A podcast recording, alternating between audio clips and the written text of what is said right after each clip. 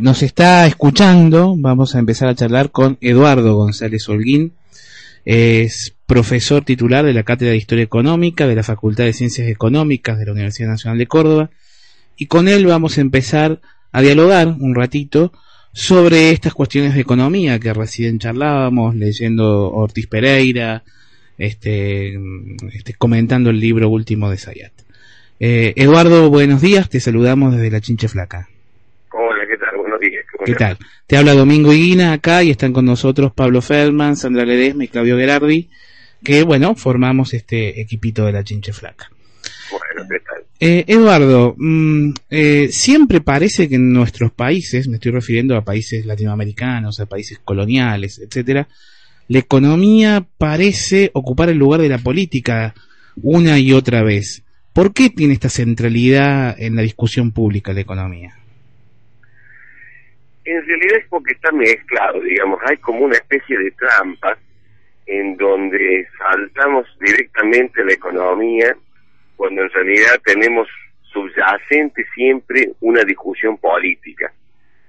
Y yo digo que discusión política es tratar de ver qué tipo de sociedad queremos nosotros y a partir de la definición de la sociedad que queremos nosotros vamos definiendo la, la economía los modelos económicos siempre, digamos, están, digamos, eh, relacionados al tipo de sociedad que se ha definido de antemano.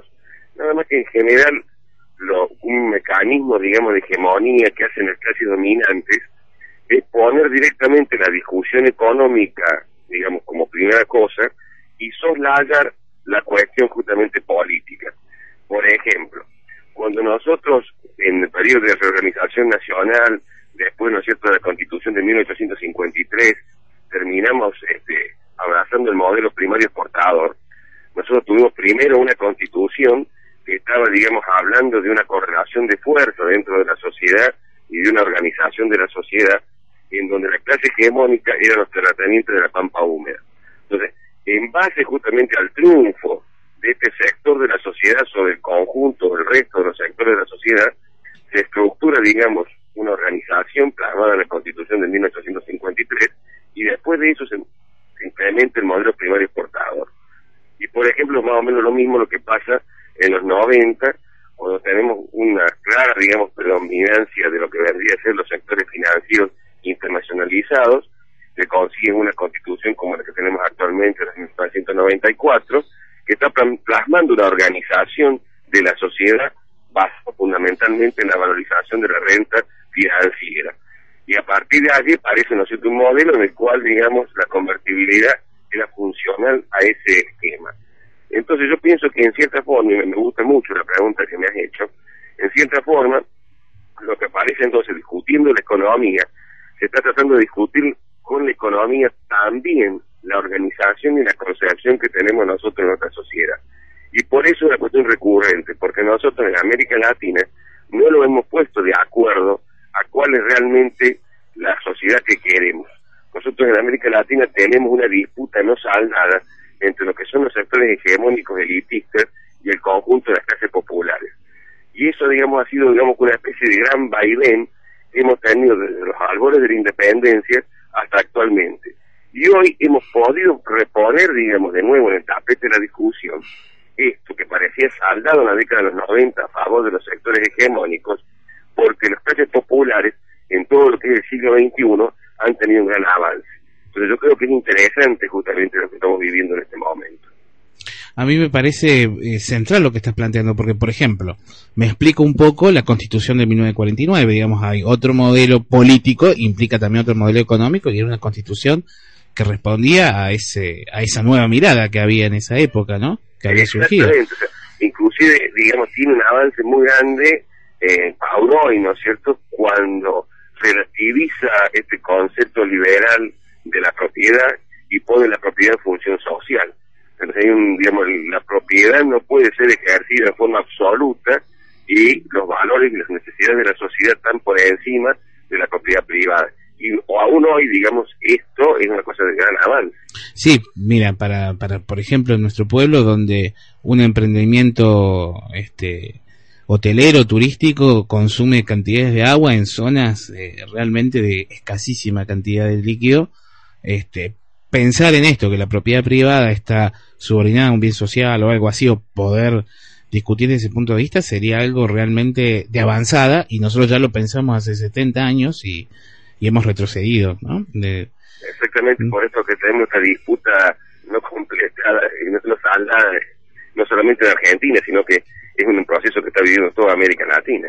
Exactamente. Sí, yo pensaba cuando también planteaste la Constitución, por ejemplo, cómo hay una subordinación de lo económico a lo político en el planteo boliviano, en la Constitución boliviana, la idea del vivir bien, por ejemplo, o del buen vivir, me parece que, bueno, ahí hay una clave interesante para pensar tal como, como estás planteando las cuestiones, ¿no? Economía en función de la política. Yo siempre digo que hay una especie como de trampa de mis colegas cuando dicen lo único que se puede hacer es esto, y te plantean no un modelo, y en realidad cuando dicen esto han tomado un montón de decisiones por encima, digamos, de la sociedad mm. que eh, llega después, por supuesto, y coloca, digamos, ese modelo como el único, pero en realidad están pensando, digamos, en una sociedad a veces excluyente, en una sociedad en donde a veces se naturaliza la pobreza, que es una cuestión fundamental. Nosotros en Argentina tenemos un país en donde la pobreza solamente es fruto de una desorganización de la sociedad y de la economía, porque nosotros objetivamente en Argentina tenemos una dotación de factores de la producción que hace, digamos, que la pobreza pudiera directamente ser eliminada. De la existencia de pobreza en Argentina es una cuestión fundamental a debatir partir de allí organizar una sociedad que después de como resultado un modelo económico que permita justamente eliminar la pobreza. ¿Qué tal? Buen día, le habla Pablo.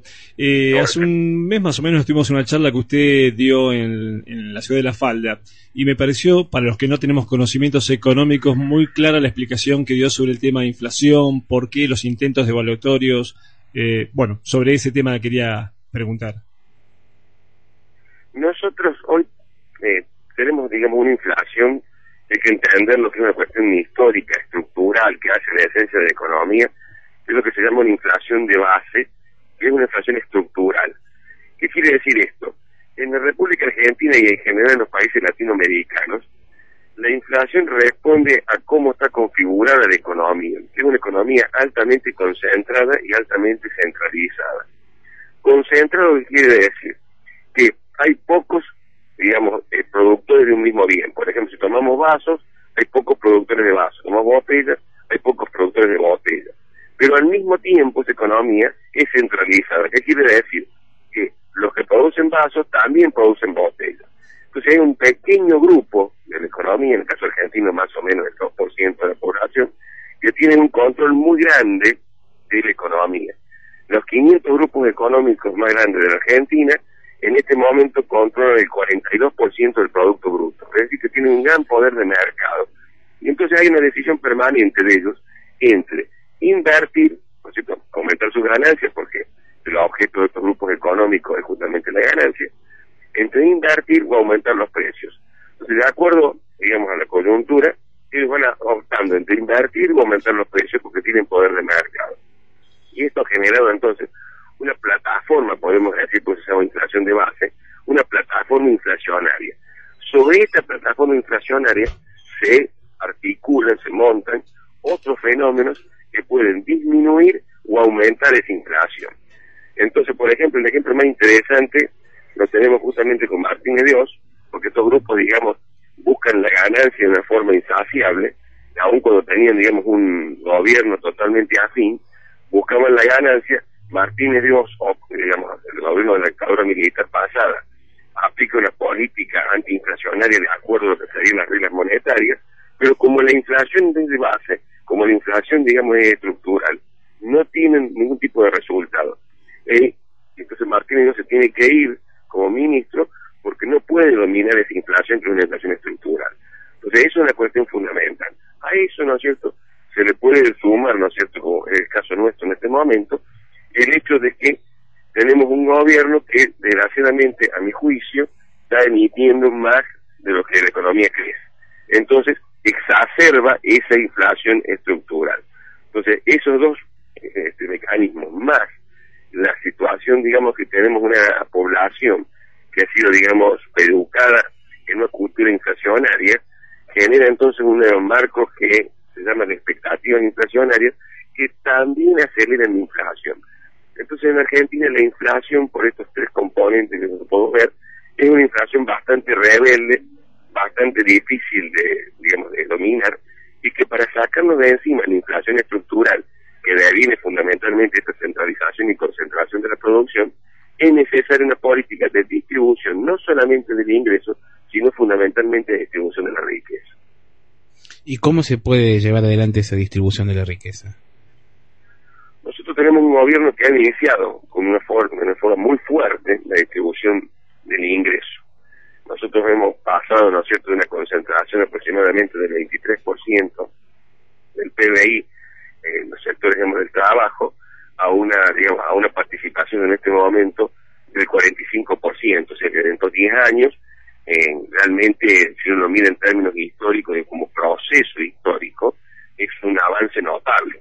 O sea, la distribución del ingreso que ha hecho este gobierno es una cosa realmente muy importante y muy favorable, y esa distribución del ingreso al ir a los sectores, digamos, populares, con una gran cantidad de demandas insatisfechas, ha logrado consolidar el mercado interno y ha conseguido entonces aumentar la demanda global, logrando, digamos, un, ciclo económico que hacía muchísimos años que nosotros no lo veíamos, tenemos que, tenemos que remontarnos, ¿no es cierto?, a la década del 45, 55, o si no tendríamos que remontarnos, digamos, a periodos anteriores a la Primera Guerra Mundial para encontrar periodos tan largos de crecimiento y con tasas tan altas.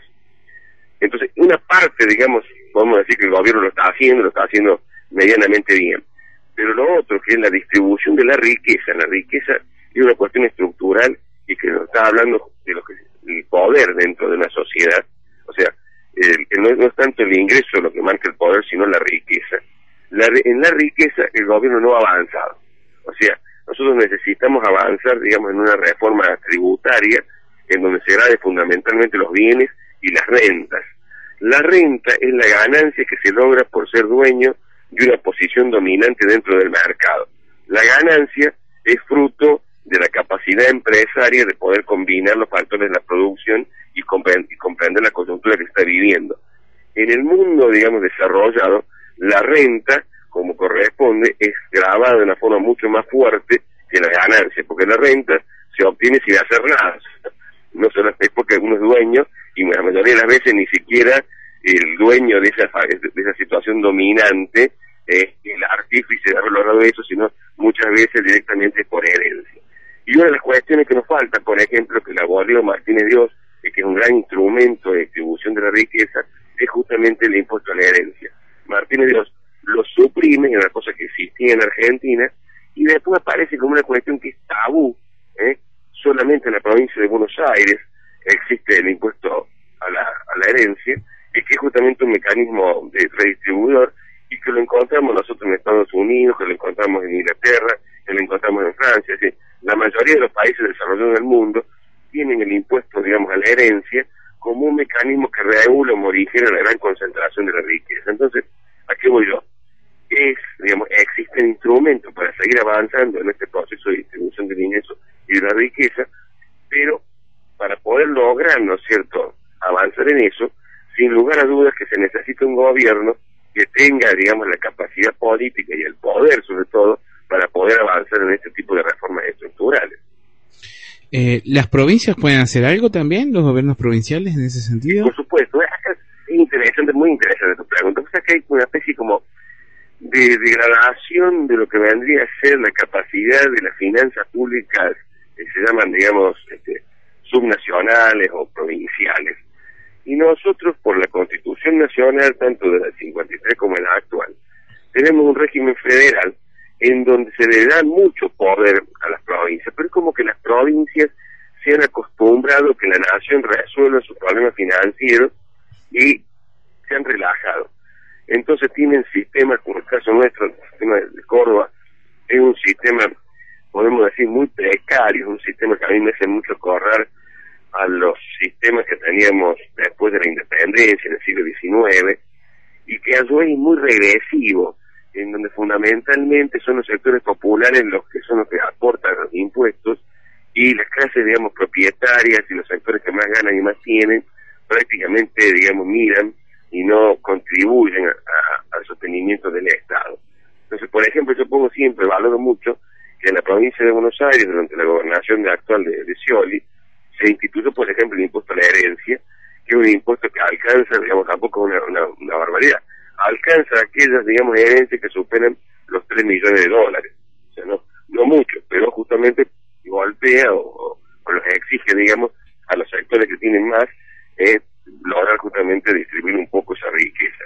Entonces las provincias tienen, ¿no es cierto?, tienen la facultad de lograr justamente eh, morigerar la concentración del ingreso y de la riqueza. Y en el caso de la provincia de Córdoba, esta, digamos, falta de evaluación de los inmuebles rurales, los inmuebles rurales están valuados al año 1991, o sea, decir que todo el proceso de valorización que lograron los campos a partir del ciclo de la soja no está, no está contemplado.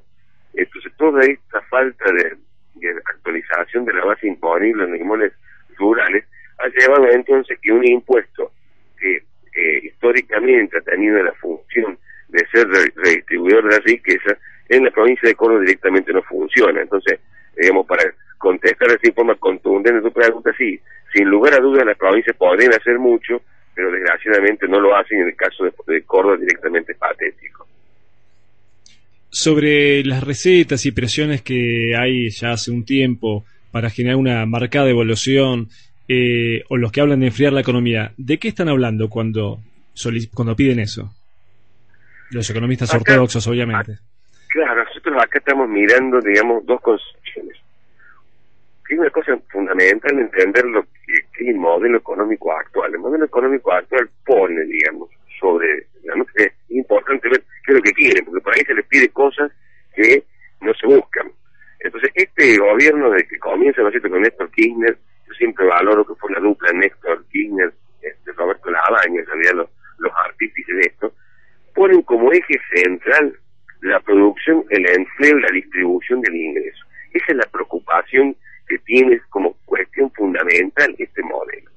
Entonces, el problema de la inflación digamos, aparece como una cuestión secundaria en la preocupación de este modelo. Es decir, la inflación, ¿no es cierto?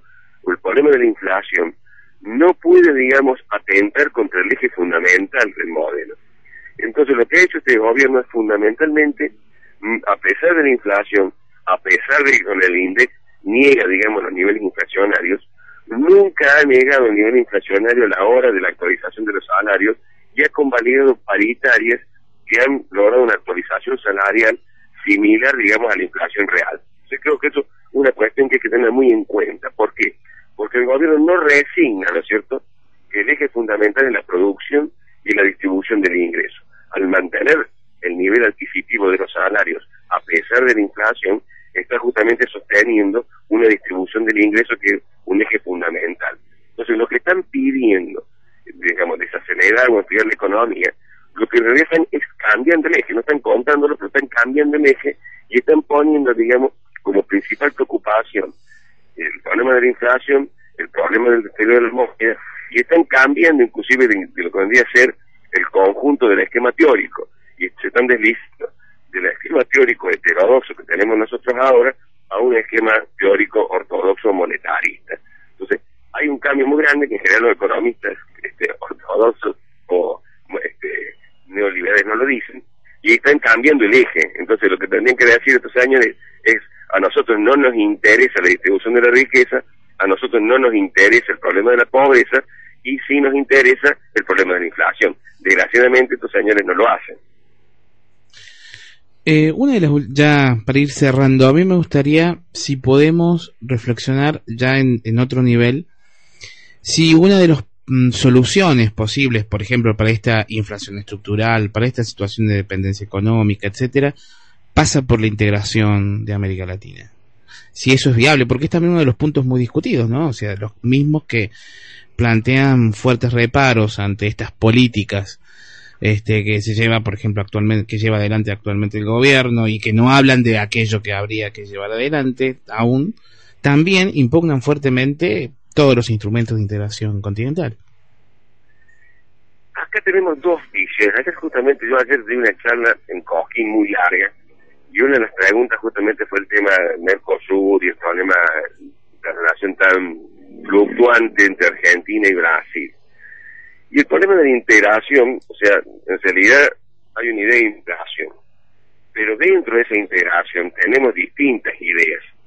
Una cosa, ¿no es cierto?, es de la integración de los ocho protocolos que firma, ¿no es cierto?, Alfonsín, que en realidad son ocho protocolos de sectores oligopólicos de Argentina y de Brasil, y que están pensando, sin lugar a dudas, en un modelo de integración conducido por los grandes grupos económicos multinacionales. O sea, ahí tenemos un interés muy claro, ¿no es cierto?, de los grandes grupos económicos multinacionales en este proceso de, digamos, de mundialización de la producción, donde, digamos, en cada lugar del país, de los países, digamos, en general, se van haciendo cargo de algunas fases de los procesos productivos, entonces las empresas multinacionales les interesan estos procesos de integración para poder lograr justamente ir asignándole a los distintos países fases de procesos productivos en donde esos países, ¿no es cierto?, tienen menores costos. Entonces esta es una visión. La otra visión, ¿no es cierto?, una visión que nosotros podríamos este, poner dentro que vendría a ser el campo nacional y popular latinoamericano, en donde lo que está intentando hacer que fundamentalmente el principio cero donde puede ver esto es en la CEPAL, ¿no es cierto? La CEPAL viene bregando esto, en donde está buscando una integración fundamentalmente de lo que vendrían a ser las empresas nacionales latinoamericanas. Entonces, esta es una, digamos, una visión totalmente distinta. Entonces, cuando se va dando este proceso de integración, hay permanentemente un ruido muy grande porque están como colisionando estas dos visiones distintas que tienen el mismo título, integración latinoamericana. Pero cuando nosotros vamos al cómo, ¿no es cierto? Nosotros nos encontramos que son totalmente distintas. Si nosotros vamos a una integración latinoamericana, de acuerdo, digamos, al deseo de los grandes grupos multinacionales, no vamos a estar solucionando el problema de las grandes mayorías. Si nosotros vamos, digamos, a la integración latinoamericana, como lo está proponiendo la CEPAL, que es de la articulación de empresas nacionales americanas, estamos hablando fundamentalmente de pymes, vamos a estar viendo un proceso totalmente distinto y sobre todo que la diferencia de la marca, que las pymes son justamente grandes empleadoras, o sea, son justamente generadoras de empleo y estaríamos entonces avanzando hacia la solución del problema que nosotros tenemos en este momento. Y junto con esto después, en el caso particular de Brasil y de Argentina, se juntan también tradiciones económicas, en donde los países a veces no actúan solamente por lo que vendría a ser la coyuntura, sino por lo que son justamente sus estructuras mentales y culturales. Y en el caso de Brasil, ¿no es cierto? La gran burguesía nacional brasileña está en un proceso en donde está intentando transformarse en el país hegemónico de América Latina. Es decir, es lo que se llama técnicamente, está generando o intentando generar un subimperialismo. Y la Argentina, evidentemente, no tiene ganas de ser el país periférico de Brasil. Entonces, la, el empresariado argentino no ve con buenos ojos el intento del empresariado nacional brasileño de transformarlo en la periferia, en la periferia de Brasil. Esa es una discusión particular que tenemos nosotros entre Argentina y Brasil. Por eso, digamos, este proceso de integración es tan difícil, tan complejo, y en la medida que no se señalen todas estas cuestiones, no se entienden, como, y cuando no se entienden, es muy difícil solucionarlo. Bien, ha sido, Eduardo, un, la verdad, una charla absolutamente esclarecedora.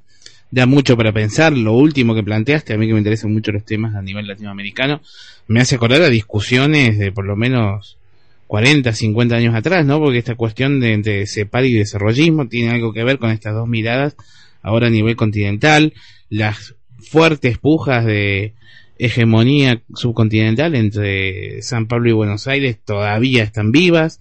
Es decir, es interesante para pensar esto, lo que has planteado. O sea, yo te pongo inclusive un antecedente. En el Congreso Latinoamericano de 1947 eh, había una ofensiva muy grande parecida a la que vimos nosotros con el ALCA por parte de Estados Unidos, donde Brasil pretendía transformarse en el principal socio de Estados Unidos y que a partir justamente de esa sociedad eh, toda América Latina quedaba subordinada a Brasil y de Brasil, ¿no es cierto?, subordinado a, Estados Unidos.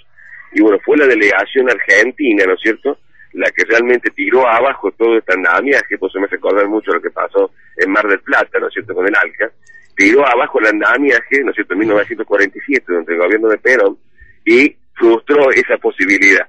O sea, como bien vos decís, esta es una discusión que viene de larga data. Exactamente, y, para completar esa información, eh, al poco tiempo Getulio Vargas y Perón intentaron el ABC que por las mismas razones fracasó, digamos. Exactamente, por, por las presiones. Bueno, Eduardo González Holguín de la Universidad Nacional de Córdoba, muchísimas gracias por haber charlado con nosotros. Seguramente ya que parece que estás de gira por Punilla, en algún momento te vamos a invitar para que vengas y, y des una charla, compartes con nosotros acá en Villa Cerrino. Este, con mucho gusto. Acá te prometen darte de comer. Este, ah, bueno, bueno. Tenemos una larga lista de, invitados. Los ¿eh? compañeros de Cojín me atendieron muy bien anoche, sí. Ah, bueno, tendremos que superarlos entonces. Bueno, perfecto. Este, Eduardo, desde ya, muchísimas gracias este, por haber hablado con nosotros y nos has honrado. Un abrazo. Bueno, muchísimas gracias a ustedes por llamarme. Un abrazo. Por favor.